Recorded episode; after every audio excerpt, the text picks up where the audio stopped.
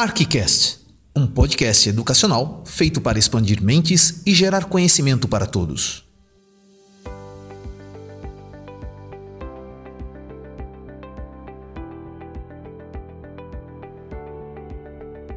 Olá pessoal da Escola Arquimínio Marques da Silva, é, nós estamos aqui com o nosso Auricast, trazendo para vocês mais dois alunos que nós vamos conversar aqui sobre alguns elementos que muita gente não se dá conta que acontecem na comunidade escolar, mas eles são importantes, que é a questão da, do gosto pelos jogos de tabuleiro, mais especificamente o xadrez, e também a gente vai é, buscar as nuances dessa, desse elemento que de certa forma, ele apresenta outras ramificações com conceitos que nos levam ao aprendizado e leitura de mundo.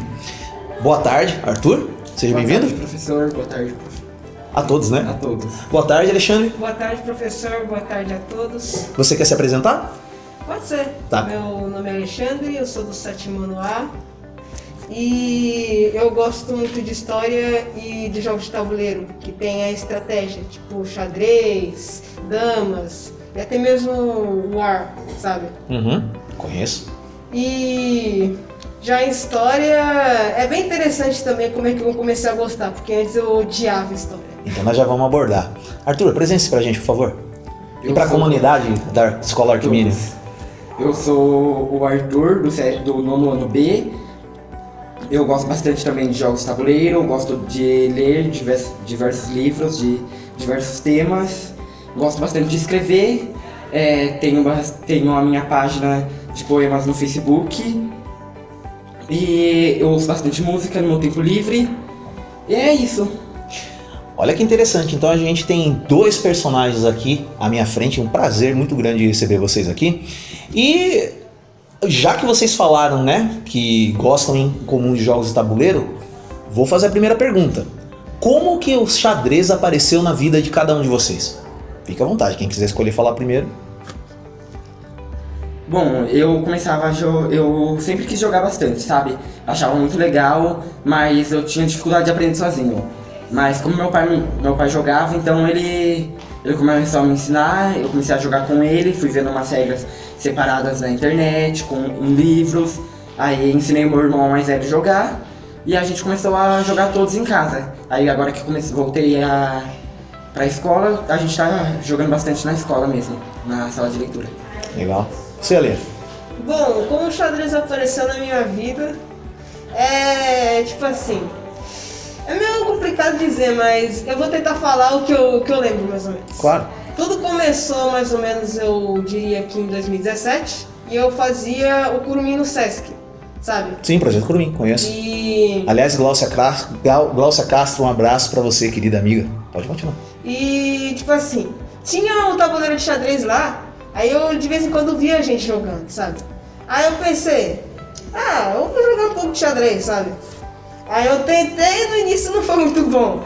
Aí eu pedi a dica pro meu irmão, que ele já tinha que, que daqui dois anos depois ele ia participar de um torneio de xadrez. E ele me ajudou um pouco. Aí eu comecei a jogar no Sesc. Aí depois veio a pandemia e eu parei de jogar xadrez. Em casa você não tinha tabuleiro pra jogar? Não, Não? eu ficava mais no celular ou jogando meu. ou jogando o tabuleiro War, sabe? Ah, sim, o ar, conheço. E aí quando eu voltei para pra escola que eu comecei a jogar xadrez. E meio que eu interpre- interpretei o personagem Alexandre o Grande, menos. É inevitável, né? É. Você é, quem gosta de história, não sei se você gosta, sabe, Arthur? Mas assim, que é inevitável quem tem o nome Alexandre, eu falar de Alexandre e não lembrar de Alexandre o Grande, que tem uma história riquíssima na história da humanidade. Quem quiser pesquisar aí depois, Alexandre o Grande. Tem até filme, o filme é um pouco controverso, mas assim, a história de Alexandre o Grande, como o grande líder, né, de, Da Macedônia. da, da Macedônia, ele é, tem uma história riquíssima, espetacular. É, vocês falaram assim que depois que voltaram para a escola começaram a jogar. Quando vocês voltaram para a escola e viram a sala de leitura aqui do jeito que ela está, o que, que lhes motivou a sentar e falar vou jogar xadrez? Porque assim, até então vocês vinham aqui e não, não tinham tanto tabuleiro assim. O que, que motivou vocês a falar vou jogar xadrez? Bom, antes mesmo de voltar para a escola, no presencial, nas aulas online teve uma reunião com toda a escola, todos os alunos, diretores, professores, Aí pediram pra você se apresentar na reunião. Ah, Aí diversos alunos começaram a falar sobre o xadrez mesmo, que vindo- já estavam vindo presencial, que jogaram com você. E eu fiquei curioso, porque eu queria jogar também. Fazia bastante tempo, porque em casa a gente.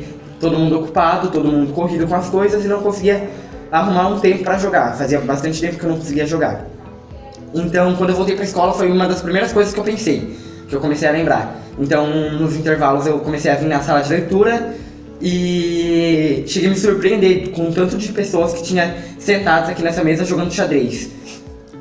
você se surpreendeu com isso? Sim, Por porque quê? Tinha, tinha muitas pessoas. E o xadrez não é um jogo assim tão popular na escola. Eu tô aqui desde o terceiro ano e era muito raro você encontrar com alguém jogando xadrez. Desde que você tá aqui, você nunca não via então um movimento tão, tão grande assim, pessoas jogando? Exatamente. Entendi. E você, Ale? Então, é, como eu, eu queria a vontade de jogar xadrez, foi tipo assim. Eu tava normalmente, né? Já era a minha, minha primeira semana aqui e eu tava comendo e minha amiga foi pra sala de leitura. Eu decidi seguir ela. Aí eu vi os Quem é essa amiga? É a Isabela, eu vou dizer, é Isabela. Isabela. Isabela. Ah, Isabela, É. Isabela. Aí eu, aí eu vi. Na verdade, é Isabelle. É, ela Isabela. brava comigo se falar Isabela. É que eu chamo ela de Bela, mas pode falar. Então, aí eu vi um monte de gente jogando e depois eu tentei jogar com ela. Em que eu ganhei. Quer dizer, na primeira vez deu, deu empate, porque, porque era o horário até meio-dia e eu tive que ir embora. Só que na segunda vez eu ganhei, por pouco. Aí eu comecei a ter. Aí eu comecei a vir muito pra sala de leitura e jogar xadrez. E aí. Aí veio hoje, em que eu ganhei umas três partidas de xadrez. Foi complicado ganhar. Gente, e o que que... eu- eu- É uma pergunta assim já mais direcionada à questão do- da, da educação mesmo, do, do processo de aprendizagem. Vocês acham que o xadrez ele ajuda a melhorar a capacidade da pessoa para adquirir conceitos, é, conhecimentos dentro da escola de outras disciplinas? Com certeza. Porque o xadrez é um jogo que você precisa ter muita estratégia, ter um raciocínio muito rápido, você precisa ter muito, muito foco e saber jogar. Você precisa ter a- aquela paciência e, a- e conseguir observar as jogadas do seu oponente. Então na escola você também precisa ter a paciência, ter o foco nas atividades, no aprendizado. Então o xadrez faz total ligação com a educação. Cadê? Então, o xadrez ele ajuda também bastante na história, porque tecnicamente o xadrez é um, é um tabuleiro histórico. Sim. E tipo, é, ele ajuda bastante porque o próprio molde, o molde das tropas, por exemplo, os peões, os soldados, os cavalos, a cavalaria, as torres, os, vamos fingir que é os canhão. E tipo assim, é, antes mesmo de eu jogar xadrez, eu já jogava outros jogos. E quando eu joguei xadrez era como que vai jogando esses jogos. E tipo assim, eu diria que xadrez você tem que ter muito pensamento, que você tem que ter muito intelecto, você tem que pensar muito, você tem que ter um intelectual bom, vamos dizer assim, Uhum. e você tem que ter paciência. Igual os jogos de turno que eu jogo. E eles ajudam bastante nas matérias de história, de português, de matemática. Português e matemática é mais para você ter foco. Foco. Exatamente. Uhum. Em história é mais por causa, sabe, do tema e do jeito mesmo, sabe?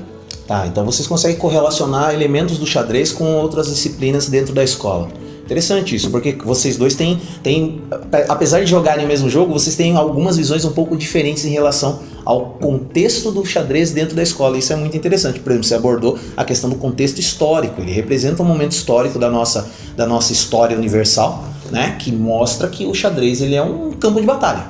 E se você não tiver estratégia, foco, determinação e concentração, você não consegue vencer seu oponente.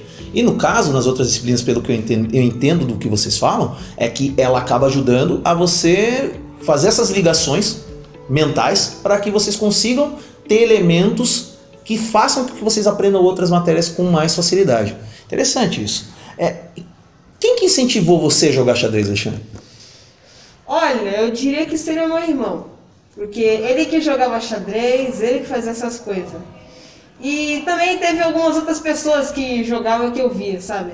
Que eu não tô lembrado do nome. Mas quem realmente me incentivou foi o meu irmão e os próprios jogos que eu jogava, mais ou menos. Ah, legal. Você, Arthur?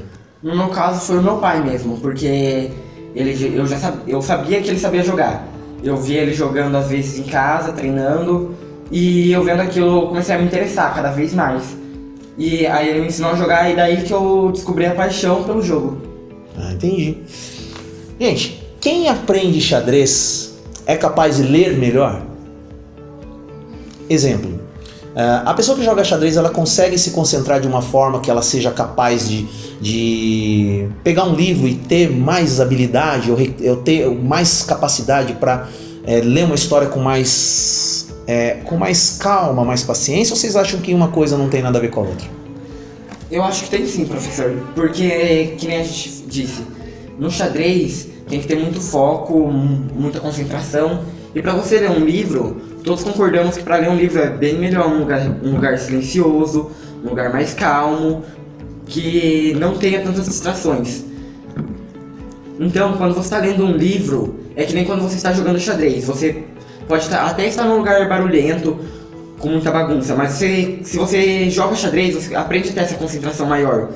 E o xadrez também nos ensina a ter outro, outro ponto de vista. Às vezes você está focado apenas em uma peça e não está vendo a jogada de outro do oponente. Então, se você ler um livro, você pode entender o ponto tanto do personagem principal quanto de, dos demais personagens. Oh, legal. É, eu não tinha pensado por essa ótica, não, sinceramente. Você, Lê, você acha que a pessoa. Bom, baseado na pergunta que eu fiz para ele, é a mesma pergunta para você. Então. Aí já eu já tenho algumas controvérsias porque eu nunca te, te, tentei, sabe, fazer isso exatamente. Você tem o hábito de ler com frequência? Não muito, porque geralmente eu tento procurar livros históricos e eu não acho. sabe? Então tem que... vários aqui. Tem vários. Aí eu acabo lendo os livros antigos. Aí depois eu tenho enjoado, eu parei de ler livro, sabe? Mas por que, que você sente assim que faltou incentivo à leitura por conta disso? Olha, faltar incentivo não faltou. É que, tipo, os livros, eles não abordam. Eles, tipo assim, os livros que eu, que eu lia, eles não ah. abordavam um, um tema que interessava eu muito, sabe? E tipo. E se interessar, e se interessava, eu já tinha cansado, sabe? E aí eu acabei parando de ler. Olha, assim, é, eu dei aula para você esses dias e eu, eu fico me perguntando, né? E, e vou, vou, vou, voltar à pergunta da questão do incentivo de leitura, mas eu vou voltar num aspecto interessante que você falou. Você disse que tem uma página no Facebook onde você escreve poesias. Isso. Fale um pouquinho mais dessa página pra gente e depois a gente passa o endereço no, no, no blog e aí o pessoal vai conhecer um pouquinho mais do seu trabalho, que deve, com certeza deve ser muito interessante. Então, eu comecei a página não faz tanto tempo, acho que faz uns dois, três meses só. Hum. É, tem algumas publicações e eu acho que uma das, das pessoas que mais me incentivou a começar tudo isso foi a teacher Flávia, a teacher. aqui da escola. Uhum. Por sinal, um beijo. Porque ela sempre falou, eu sempre mostrei meus poemas para ela, músicas que eu escrevia. Tudo no online? Eu escrevo, eu escrevo no caderno mesmo. Não, mas assim, você mostrou pra ela online, obviamente, porque a gente tava ainda na aula remota. Sim, mas o, a minha paixão pela poesia não vem de agora, vem há, desde muito tempo. Então, eu já tinha alguns poemas que eu postei, mas eu ainda não. Eu ainda não tinha publicado eles, estavam guardados no caderno. Certo. Então, eu mostrava para ela no presencial antes da pandemia. Ah, ela me incentivou bastante. Ela conversou comigo, falou para mim persistir. Daí eu cheguei a pedir ajuda, se eu não me engano, da professora Marise para corrigir os erros de português antes de publicar. Então eu acho que as duas foram as pessoas que mais me incentivaram. É, na página do Facebook e do Instagram tá como música e poemas. Ah, você tem Instagram também? Tem Instagram também. Tá vinculado o Instagram seu ao Facebook? Tá. Ah, então tá. Então, repete aí pra nós, por favor. Tá como música e poemas. Música e poemas. Tá separado Isso. ou tá escrito tudo junto? Tá tudo junto. Música e poemas, pessoal. Dá uma conferida no Facebook e no Instagram do nosso querido Arthur aqui do nono ano. É, Ale, você é um menino que eu já percebi que você fala muito bem. Você, quando começa a discutir uma situação, você coloca seu ponto de vista de uma forma muito, muito assertiva e com, com bastante propriedade. Ou seja, você fala com, com sabedoria. Me explica como um garoto que nem você, que fala com essa propriedade e sabedoria, não consegue ter incentivo para ler. Você falta livro em casa, é, você, você tem contatos com livros na sua casa? Olha, contatos com livros eu tenho bastante, Só que, tipo, é aquilo que, eu, aquilo que eu disse mesmo, é que geralmente os livros que tem, geralmente não são aquilo que eu tô proposto a ver. E, tipo assim, exatamente tudo que eu sei, eu, não, eu acabei não aprendendo em livro, sabe? Uhum. Eu acabei pre- aprendendo em páginas, eu acabei aprendendo, pesquisando, aprendendo em vídeos do YouTube, que me ajudou bastante. Talvez pra vocês vejam que eu sou muito bom em história, né? Uhum. E... Que você disse que não gostava, né? E agora é apaixonado por história? É, eu não gostava no quinto ano, na metade. Ah, tá. Entendi. Ou seja, foi durante no quinto ano, foi antes da pandemia, é isso? É. Ok, entendi. Gente, quem lê sabe escrever melhor, fala melhor, conversa melhor? Bom, eu acho que sim, porque quanto mais você lê, mais conhecimento você tem. Você conhece palavras novas, significados diferentes. Então, quando você vai escrever alguma história, algum poema, algum texto que seja, ou mesmo conversar com alguém, você já tem um conhecimento, você tem um vocabulário mais amplo. Lê? Então, eu acho que, que sim, ajuda bastante, sabe? Porque eu tenho um exemplo de pessoas que falam muito bem porque leram vários livros. Eu ainda, tô, ve- eu ainda vou, eu vou começar a voltar a ler para poder ter erros em português, etc.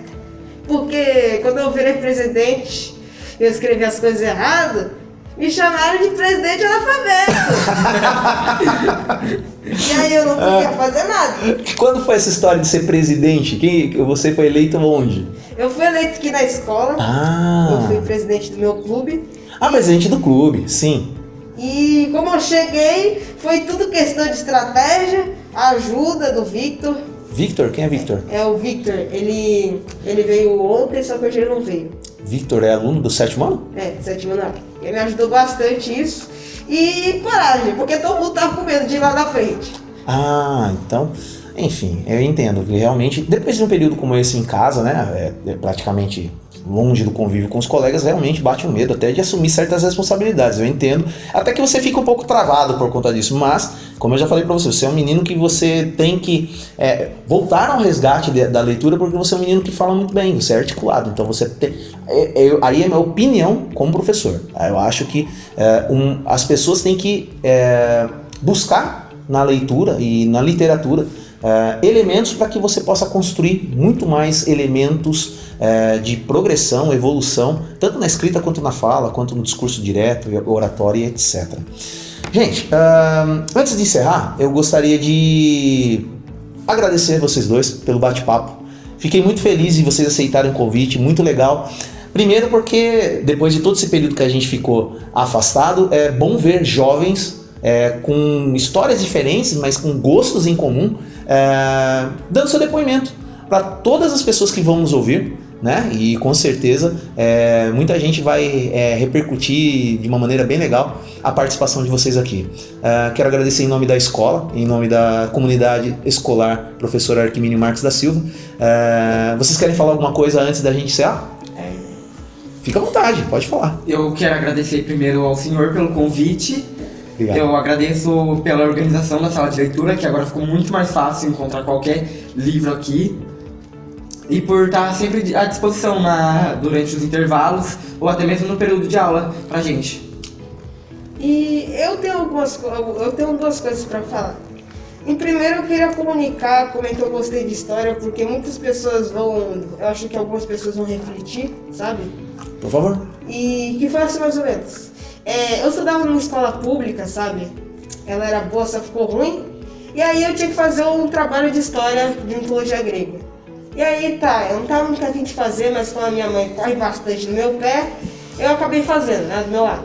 Aí eu fui pesquisar sobre a titanomaquia, eu não entendi nada. E aí- Titanomaquia? É, a Guerra dos Titãs. Sim, com certeza. E aí eu tive a, brilhante, a minha mãe teve a brilhante ideia de pesquisar no YouTube.